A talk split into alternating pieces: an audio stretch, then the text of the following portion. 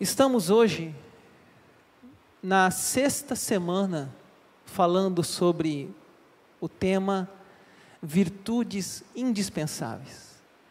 Falamos sobre cinco virtudes já: integridade, comprometimento, coragem, perseverança e disciplina. Vou repetir: integridade, comprometimento, coragem, perseverança e disciplina. Essas cinco pregações estão gravadas no YouTube, você pode acessar. Hoje, continuando essa série, eu quero falar hoje da virtude da compaixão. Além daquelas cinco que já falamos, eu quero falar hoje da compaixão. Então você pode perguntar: o que é compaixão? Compaixão é a virtude de sentir a dor do outro, de colocar-se no lugar do outro. Você vê alguém sofrendo e você sente aquela dor. Isso é compaixão. Agora, por exemplo, nós estamos tendo a guerra na Rússia, lá na Ucrânia.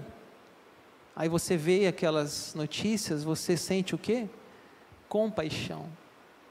Você diz, eles devem estar sofrendo, e você sofre. Tem gente que talvez não está conseguindo dormir nas primeiras semanas da guerra. Eu me lembro, por exemplo, que quando estourou a guerra, no primeiro dia, eu dormia e ficava sonhando com guerra.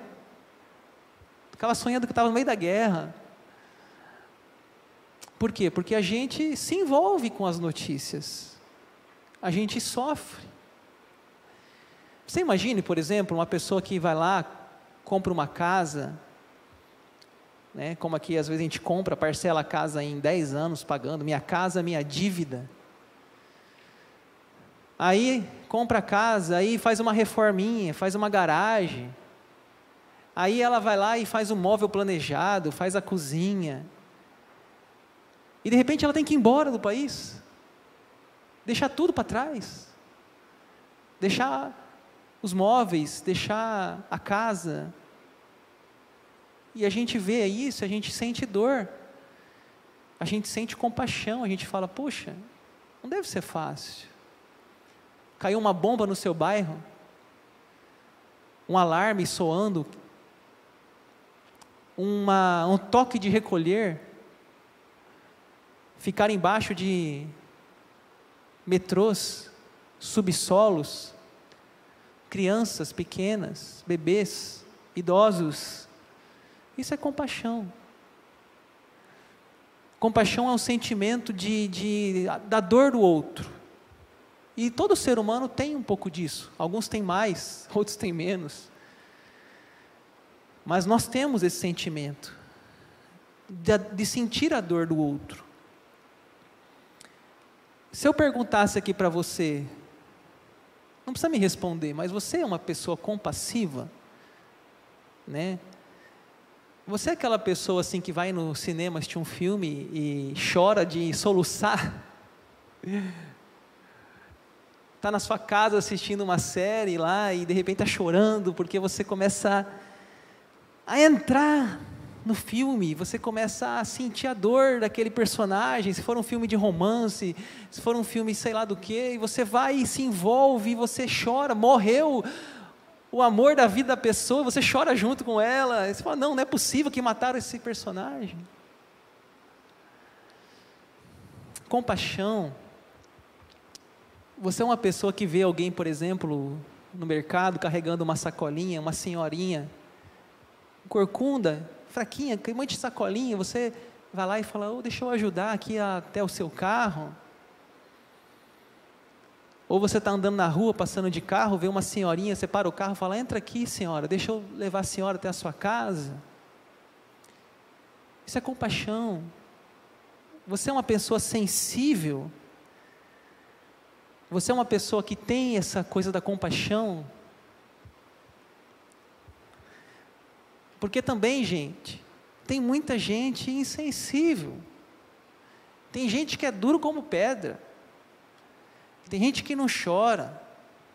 não derrama uma lágrima, não sente a dor do outro, não ajuda o próximo.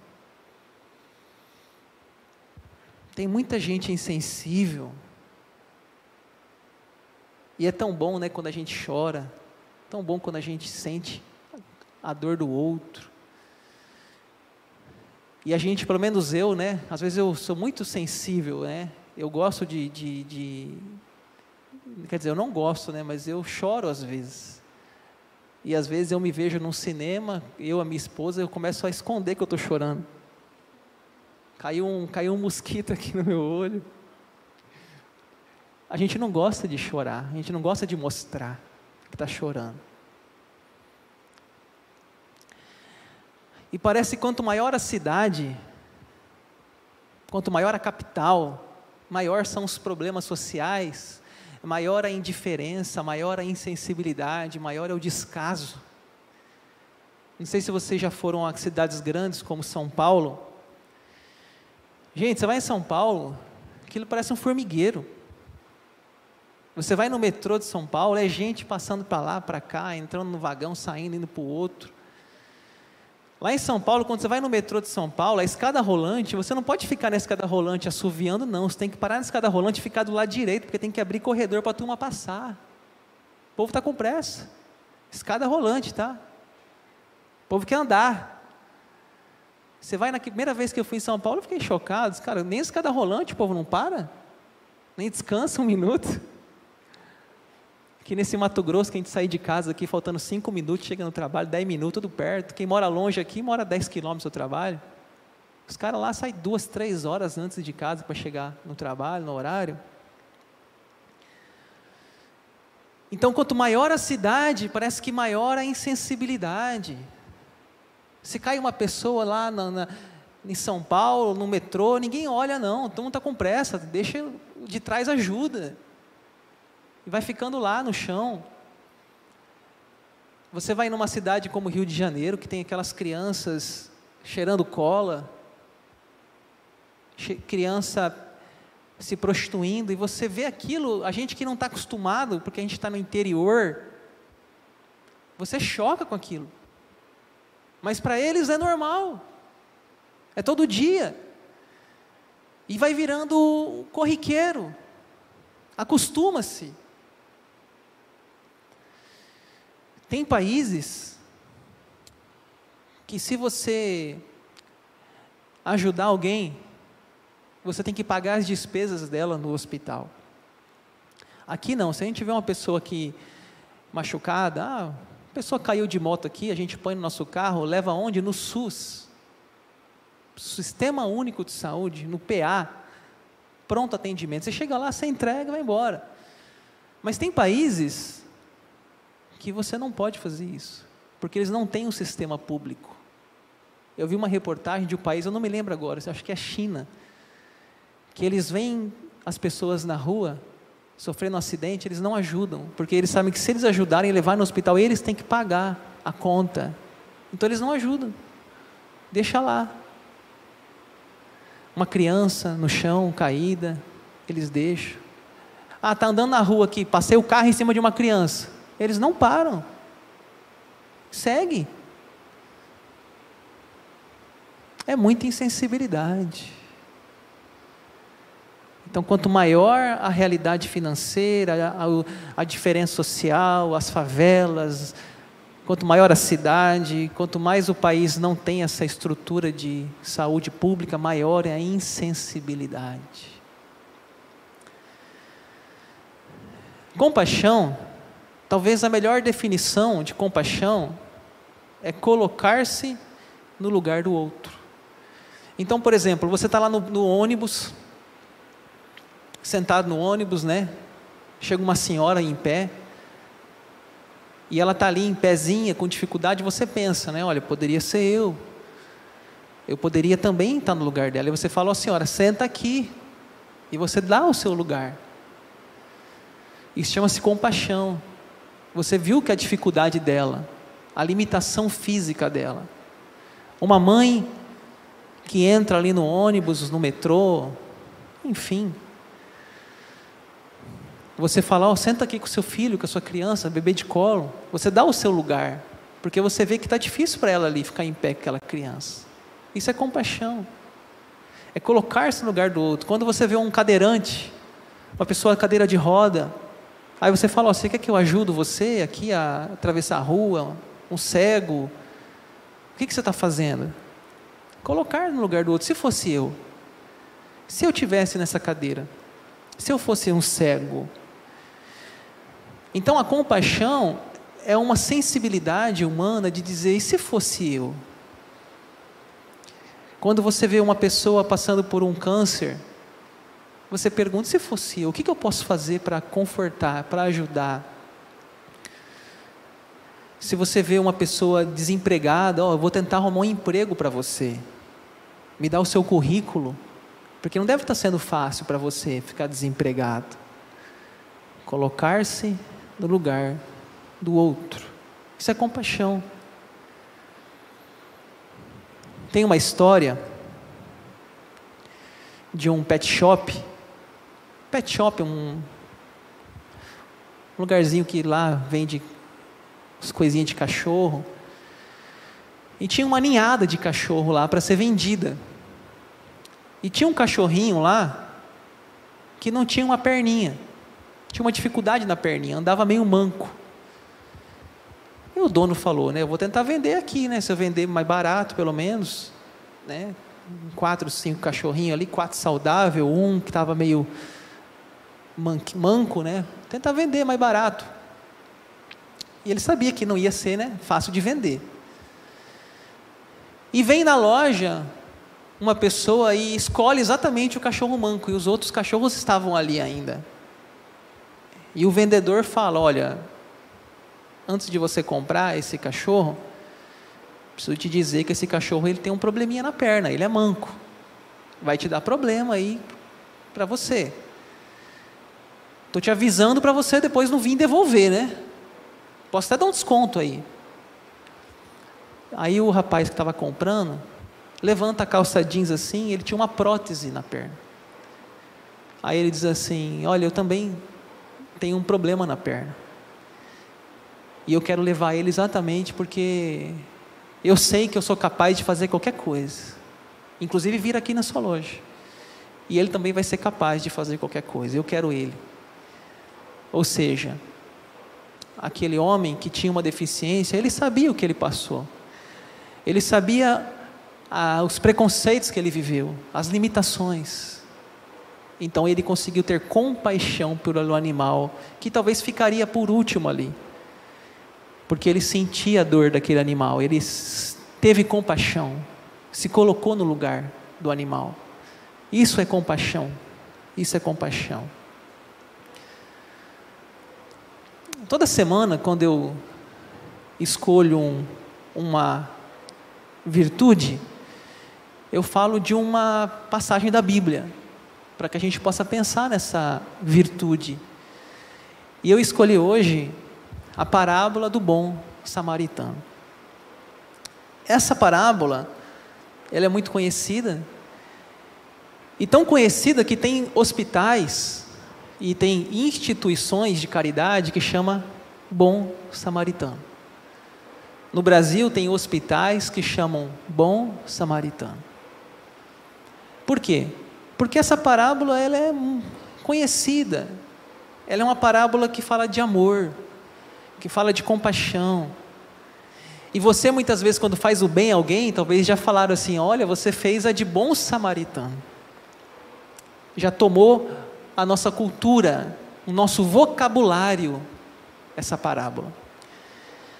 Nós já lemos essa história, eu queria então agora com mais calma conversar com vocês sobre essa parábola, Jesus prosseguiu dizendo: certo homem descia de Jerusalém para Jericó e veio a cair em mãos de salteadores, os quais, depois de tudo lhe roubarem e lhe causarem muitos ferimentos, retiraram-se, deixando-o semi-morto. Vamos entender essa parábola. Primeiro, Primeiro, o que é uma parábola? A parábola ela é uma história que está na mente de Jesus. Não é uma história que está acontecendo, é uma história da mente dele. Pode ser que ele viu, pode ser que ele inventou, pode ser uma. As parábolas são uma forma didática de transmitir um princípio espiritual. Então Jesus conta o que? Uma parábola. O versículo fala o que? Deixaram ele semi-morto. Sabe o que é semi-morto? Entre a vida e a morte, em coma. É isso que é semi-morto. A pessoa não consegue se auto-ajudar. Eu vou levantar aqui, não, ele está semi-morto, está caído, está ferido, está machucado, deve estar tá inconsciente.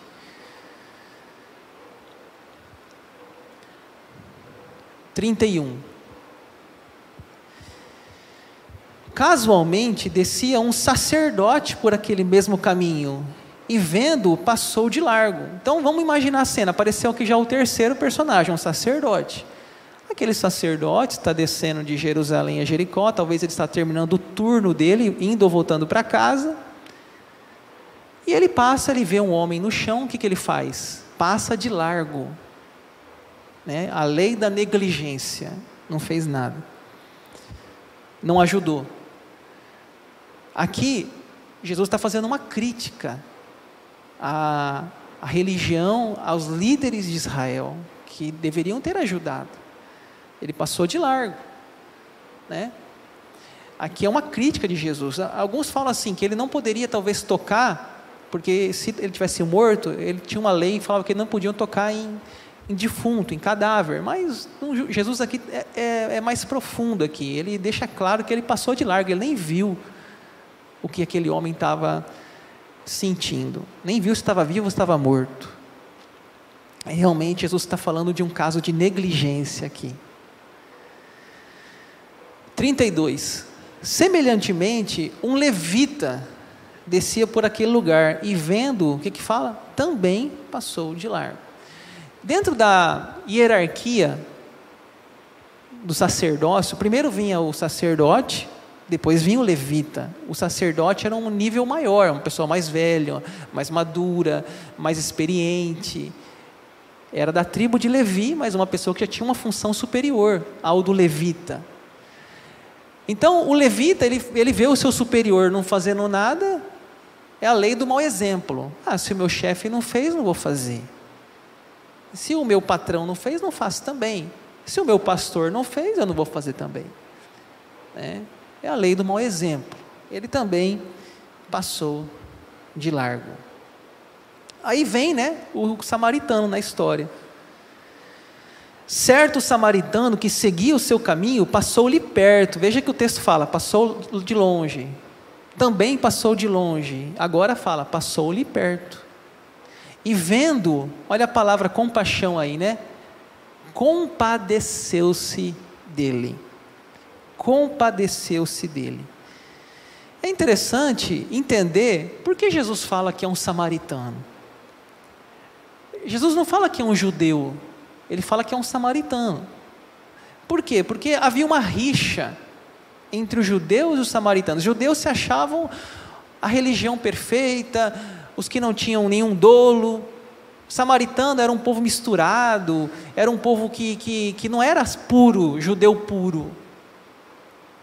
E Jesus, então, ele tenta mostrar para aqueles judeus que os samaritanos são irmãos, tanto que Jesus conversa com uma mulher chamada samaritana. E os discípulos criticam Jesus. Está no Evangelho de João, capítulo 4. Gente, quando Jesus fala de samaritana, é mais ou menos Jesus falasse assim: Brasil e Argentina, sabe? Aquela coisa, Pelé Maradona. Tipo assim, ó, estava passando um brasileiro, não fez nada. Aí passou um argentino, mais ou menos isso, nossa cultura, né? Jesus está cutucando o sacerdote, está cutucando o levita, Jesus está cutucando a religião, dizendo: olha, vocês têm que ser mais humanos. Que adianta vocês cultuarem um Deus que não tem uma, não é uma vida prática, da realidade, do amor. E assim, aquele samaritano, né? Jesus está colocando ele como um exemplo do que ele fez. O que, que ele fez? Vamos ver lá na tela. E chegando-se, né, o samaritano pensou-lhe os ferimentos, né, ou seja, fez aquelas ataduras, passou. Lembra do metiolate? metiolate nem existe mais, né, gente? Ardia para valer, né? Minha mãe falava que ia passar metiolate e começava a chorar já antes dela passar. Aplicando óleo, vinho, né? Que era o, o metiolate da época, né? E colocando sobre o seu próprio animal. Hoje podia falar que é o nosso carro, né? Colocou no nosso carro, né? Levou para uma hospedaria, o hospital. Hoje tratou dele. No dia seguinte tirou dois denários e os entregou ao hospedeiro, ao hospital, dizendo: Cuida deste homem, e se alguma coisa gastares a mais, eu te indenizarei quando voltar. Então, olha o que esse samaritano fez, gente. Além dele olhar lá o homem, ele foi lá, cuidou, né? Não só cuidou, como fez o curativo, como colocou aquele cara dentro do seu carro, levou para o hospital. E não só levou para o hospital, mas disse: Olha, eu pago as despesas, né? Não, não tinha SUS, né? Então eu pago. Então você vê que a, a postura dele totalmente diferente do que a postura do sacerdote e do levita. Bem, gente, essa parábola ela tem seis pessoas, seis personagens: os ladrões, o homem que foi assaltado, o sacerdote, o levita, o samaritano e o dono da hospedaria. Seis. Eu vou repetir: os ladrões, o homem assaltado, o sacerdote, o levita, o samaritano e o dono da hospedaria. Mas essa parábola não tem o foco naquele homem que foi assaltado. Essa parábola não tem o foco nos ladrões. A figura central dessa parábola é o bom samaritano. Por isso que essa parábola não chama assim a parábola do homem que foi assaltado. A parábola dos ladrões que deixaram o homem semi-morto. Não. É a parábola do bom samaritano, porque ele é a figura central. Jesus coloca ele na parábola como uma figura em destaque. Aquele que sabe o que deve fazer e faz. Aquele que não é negligente. Aquele que é compassivo, aquele que tem compaixão. E, e é lindo ver, nos internece, nos faz admirar esse homem chamado bom samaritano. Mas, sabe, quem contou essa parábola? Eu vou concluir. O próprio Jesus. Porque na realidade, Jesus é o próprio bom samaritano. E Ele quer que todos nós sejamos também o bom samaritano. Essa é a, é a, é a história. Porque Jesus, irmãos, onde Jesus ia, Ele devolve amor. O que ele fazia é porque ele via amor, compaixão nas pessoas. Ele falou um texto lá que ele falou que ele viu a multidão que eram ovelhas como sem pastor. Isso é compaixão. Quando ele multiplicou pães e peixes, ele teve dó, aquelas pessoas estavam com fome, ele teve compaixão, ele colocou a sua dor no lugar do outro. Ele disse: Eu tenho que alimentar essas pessoas. Ou seja, os milagres de Jesus, se você for pensar dessa forma, estão relacionados à sua compaixão pelas pessoas que sofrem. Quando ele viu um homem lá no tanque de Betesda, 38 anos, lá o homem esperando milagre, ele teve compaixão. Você quer ser curado?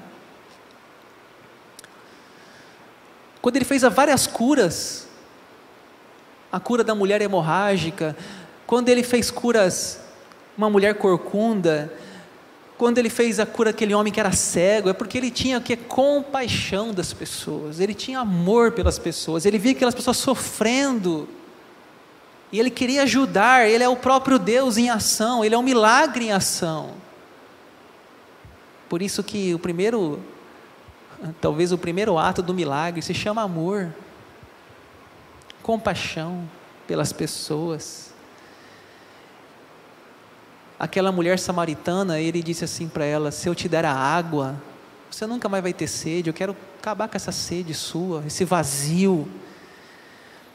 Quando aquela mulher, outra lá, veio, lavou os, lavou os seus pés com, seus, com seu perfume, chegou com seus cabelos, ele teve compaixão, ele viu naquela mulher uma mulher cheia de, de uma história triste, de uma vida regressa. Tem até uma música, né? Vim até aqui derramar o meu passado em ti.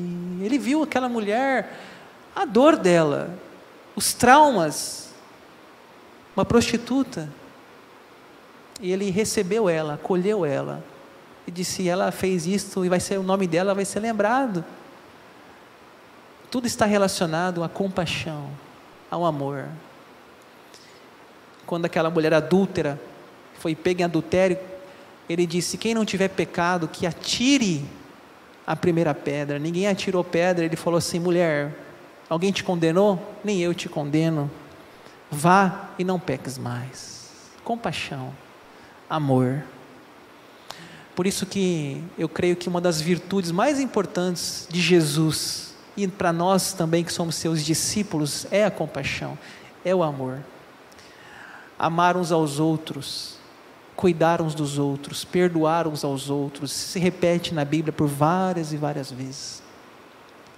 O amor, a compaixão.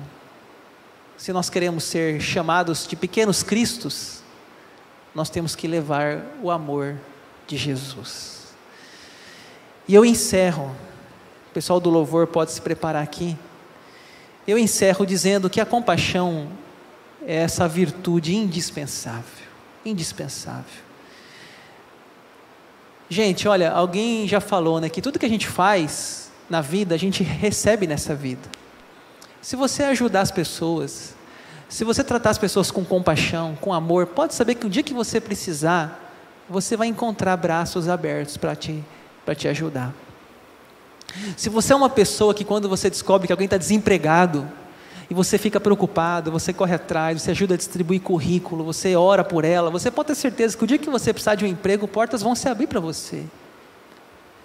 Se você é uma pessoa que vê um, para, paraplégico, você vê um cadeirante, você vê uma senhora e você sente dor ela, por ela e você ajuda, pode ter certeza, se um dia você precisar, na sua velhice, de alguém por você, você vai ter. Porque pessoas que semeiam amor, elas colhem amor. Pessoas que plantam amor, elas colhem amor. Você pode observar isso nas famílias. Muitas pessoas que hoje estão sozinhas na velhice, abandonadas, porque muitas vezes plantaram ódio, plantaram amargura, desprezo, e hoje ninguém mais quer falar com elas. Mas aqueles que semearam amor estão rodeados de pessoas, cuidando, ajudando. Tem as exceções? Tem. Mas eu estou falando da regra. Vale a pena ter compaixão, ajudar. Está andando na rua, você viu um carro ali parado, pisca-alerta aceso, faltou combustível, às vezes tem que empurrar o carro para o carro sair da rua. Para o seu carro um minutinho, ajuda a empurrar. Isso é compaixão. Se fosse você que tivesse com o seu carro parado ali, quebrado, ninguém parasse para ajudar. Compaixão, gente. O dia que você puder ajudar alguém, ajude. O dia que você vê alguém que realmente está precisando de um prato de comida, uma marmita, compra. Compra e dá. Compaixão. Compaixão.